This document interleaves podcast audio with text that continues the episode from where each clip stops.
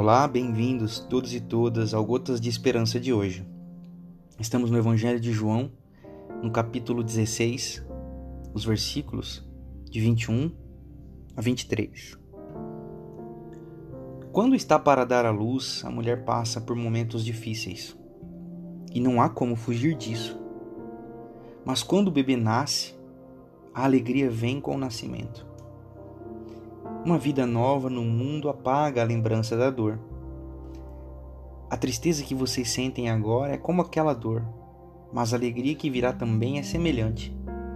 Quando eu me encontrar com vocês novamente, haverá muita alegria e essa alegria ninguém conseguirá tirar de vocês. Nenhuma mulher madura, consciente, evita o parto porque é doloroso porque ela sabe que a alegria vale a dor. Assim como um atleta que evita o ardor do treinamento não pode almejar a medalha. Tampouco o cristão maduro, consciente, vai evitar o caminho de ensino e de discipulado pelo fato de ser árduo. Todas as tristezas, elas produzem em nós um propósito. E em Jesus, toda nossa tristeza se converte em alegria, mas não uma alegria do mundo, não uma alegria alienante, mas uma alegria de nos parecermos cada dia mais com Jesus.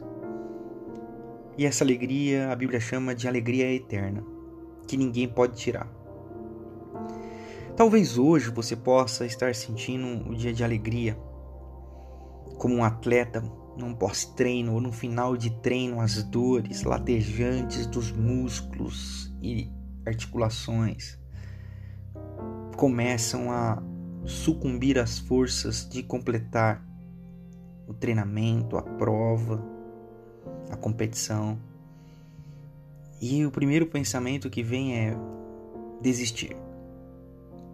Foi assim com os discípulos. Jesus estava preparando todos eles para esse momento de dor. Porque isso é inerente à vida, é inerente à existência. Fugir disso é tão perigoso quanto é, achar que o sofrimento é bom.